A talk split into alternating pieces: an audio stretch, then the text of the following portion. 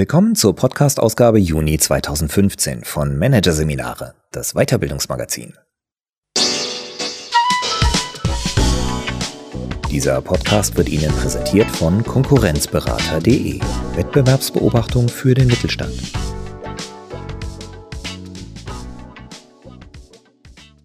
Weitere Podcasts aus der aktuellen Ausgabe behandeln die Themen Ideenblockaden überwinden, Es werde Licht und Führen ohne Hierarchie, Macht in Bewegung.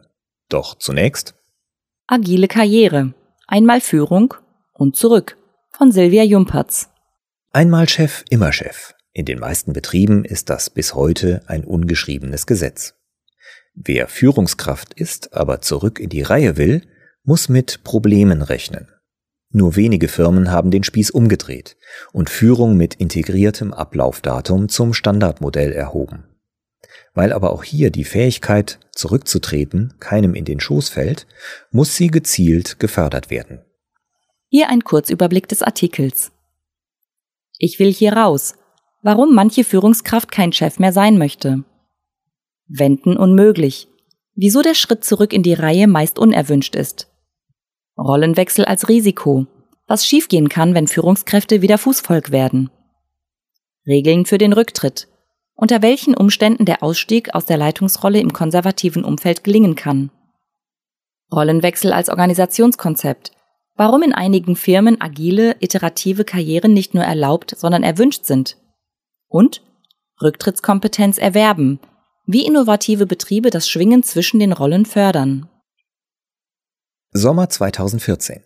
Bettina Heidenreich ist Abteilungsleiterin in einem Pharmakonzern. Die Karriere der promovierten Biochemikerin verläuft in beneidenswert geradlinigen Bahnen. Gerade öffnet sich für sie das Tor ins gehobene Management.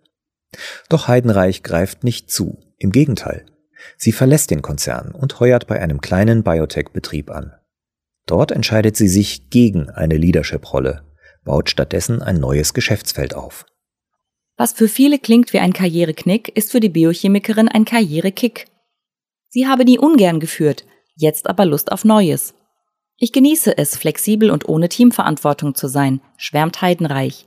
Im Konzern wäre ihr ein solcher Neustart verwehrt geblieben, glaubt die Pharmafachfrau.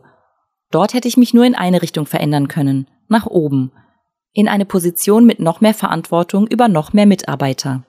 Ihr ehemaliger Arbeitgeber ist kein Sonderfall. In den meisten Konzernen und im traditionellen Mittelstand gilt bis dato einmal Führungskraft, immer Führungskraft. Als Chef weder Fachkraft, Sachbearbeiter oder Projektmitarbeiter werden. Dafür gibt es in der Mehrzahl der Betriebe weder Strukturen noch Vorbilder oder Hilfestellungen. Die Stufe zurück ist im üblichen Karriereplan nicht vorgesehen, konstatiert Gudrun Happig. Den Grund sieht die Inhaberin des Kölner Coaching-Instituts Galileo in der jahrzehntelangen Glorifizierung der Führungsposition. Die Führungskarriere ist in vielen Betrieben bislang der einzige Weg, sich Status und Anerkennung zu erwerben. Deshalb schrecken selbst diejenigen vor einem Rücktritt zurück, die sich insgeheim danach sehnen. Die Angst vor dem Gesichtsverlust ist groß, so happig. Und sie ist nicht ganz unberechtigt.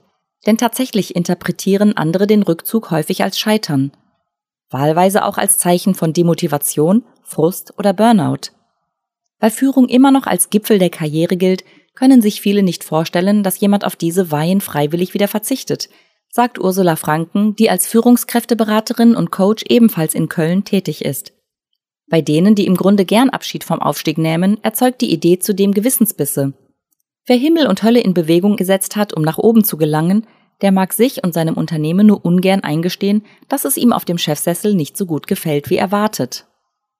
Dabei kann es gute Gründe dafür geben, wieder zurück in die Reihe zu wollen, betont Franken. Womöglich hat sich eine leidenschaftliche Fachkraft in eine Führungsrolle drängen lassen, mit der sie trotz Unterstützung nie richtig warm geworden ist. Womöglich sehnt sich ein Chef, so wie Heidenreich, nach Jahren der Mitarbeiterführung nach neuen Herausforderungen. Vielleicht will die Führungskraft mehr Zeit für ihre Familie haben, was mit dem Leadership-Job nicht möglich ist. Eigentlich könnten Unternehmen froh sein über Mitarbeiter, die erkennen, dass der Führungsjob nicht oder nicht mehr zu ihnen passt, findet Happig. Schließlich sind lustlose Chefs nicht die besten Chefs. Doch in der verbreiteten Praxis spiegelt sich diese Erkenntnis nicht wider.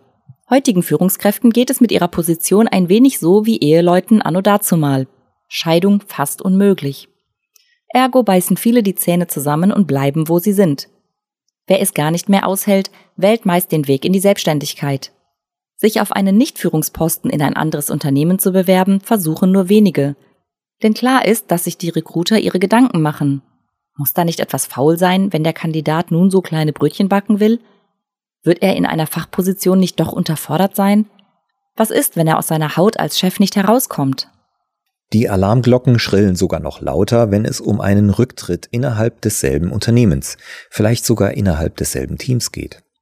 Eigentlich könnten die Unternehmen von dem Vorgang profitieren, sagt Franken. Sie könnten die Führungskräfte an sich binden, sie könnten wertvolles Wissen in der Firma halten und vorhandenes Talent besser ausschöpfen. Allerdings sind Rollenwechsel, zumindest im Umfeld traditionell hierarchischer Unternehmen, in der Tat eine heikle Angelegenheit. Wenn es schlecht läuft, kann der Wechsel für die ehemalige Führungskraft zum Karrieredesaster werden und für ihr Umfeld zu einer schweren Belastung, räumt Franken ein.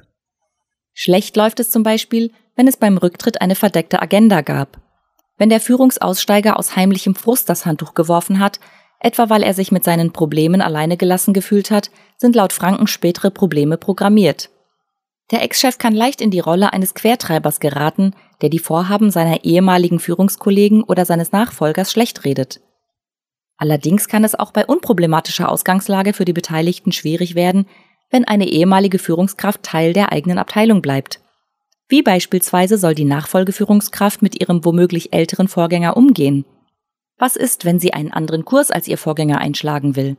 Wird dieser das mittragen? Oder wird ihr die Projekte seines Nachfolgers torpedieren? Auch wohlmeinende Ehemalige, die sich gar nicht einmischen wollen, können leicht in die Rolle eines heimlichen Zweitchefs geraten, warnt Franken. Das kann beispielsweise passieren, wenn sich Mitarbeiter aus Gewohnheit mit ihren Anliegen oder mit Kritik am neuen Kurs an ihren Ex-Chef wenden.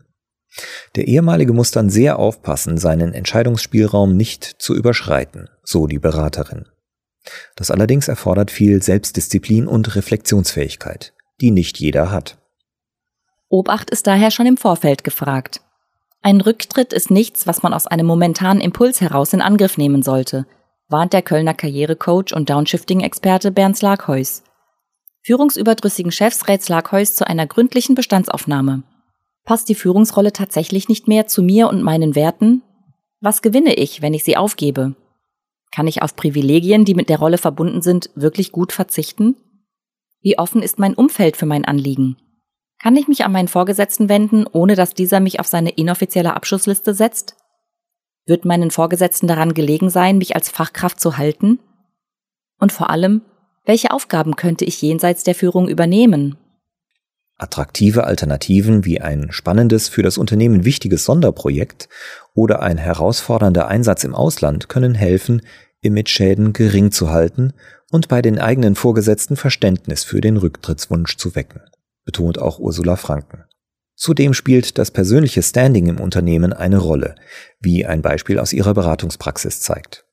Die Klientin hatte einen sehr guten Ruf in ihrer Firma.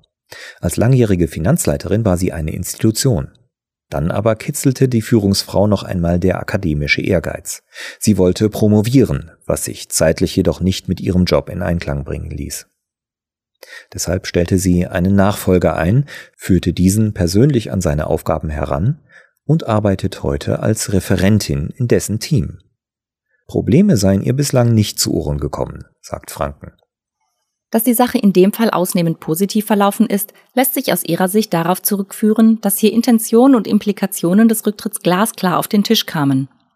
Wenn ein firmeninterner Rollenwechsel ohne Blessuren vonstatten gehen soll, dann müssen alle Beteiligten kommunikativ an einem Strang ziehen, damit die Gerüchteküche kalt bleibt.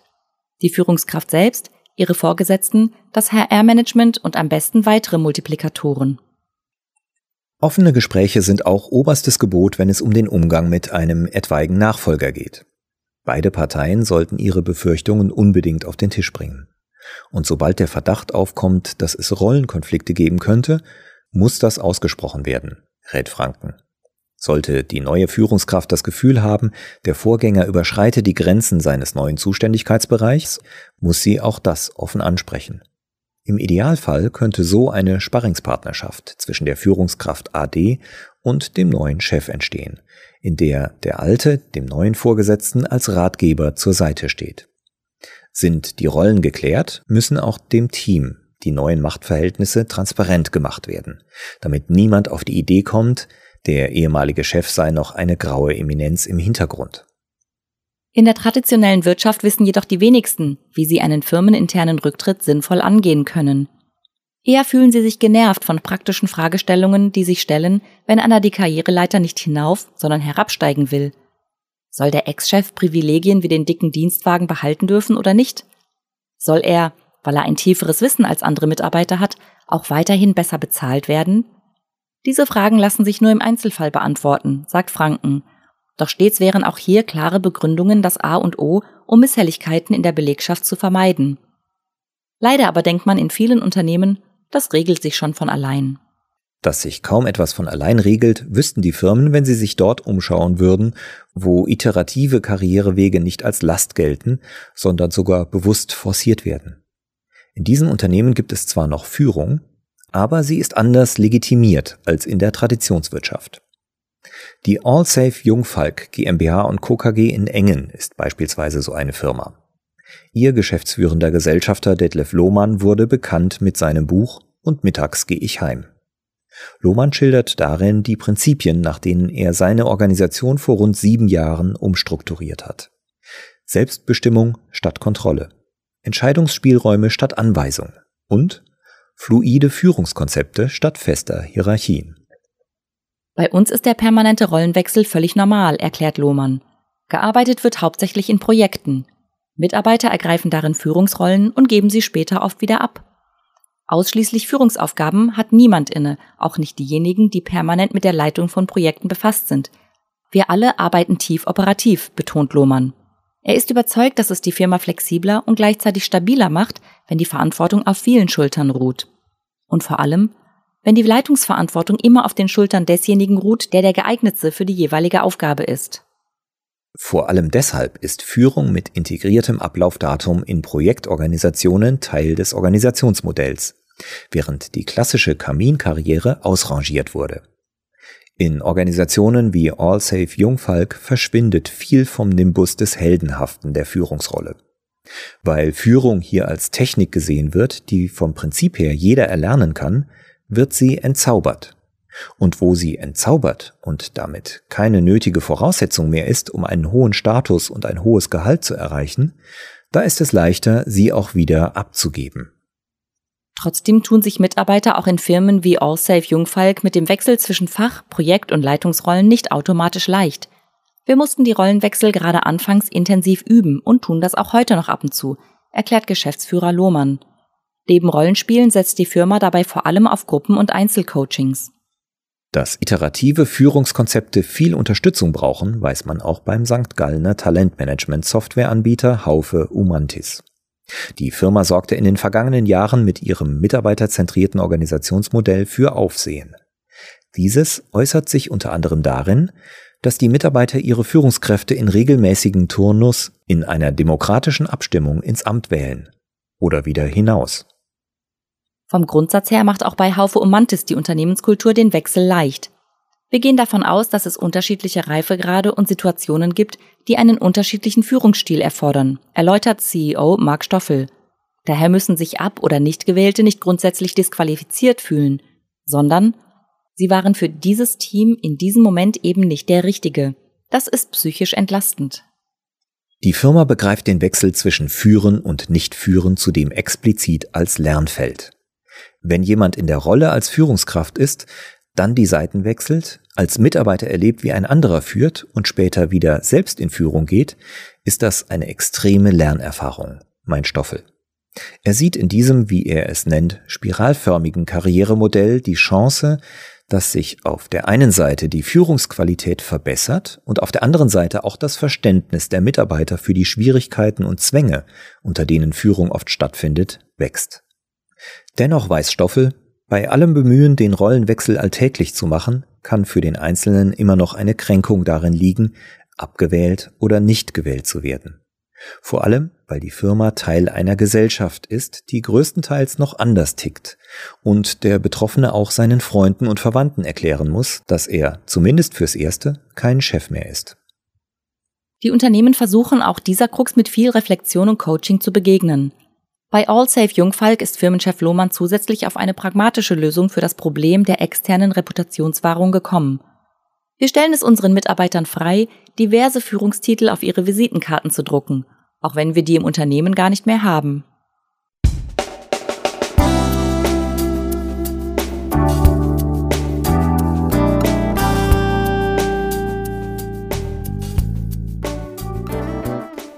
Sie hörten den Artikel Agile Karriere.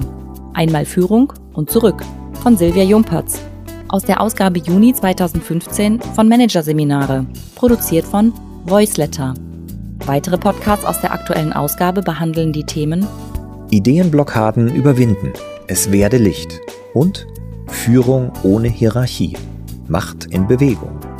Weitere interessante Inhalte finden Sie auf der Homepage unter managerseminare.de und im Newsblog unter managerseminare.de/blog.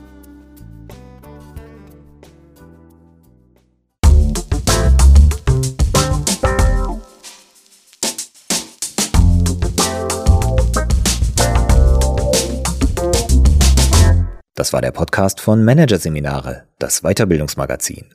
Ausgabe Juni 2015. Dieser Podcast wird Ihnen präsentiert von www.konkurrenzberater.de. Wettbewerbsbeobachtung für den Mittelstand.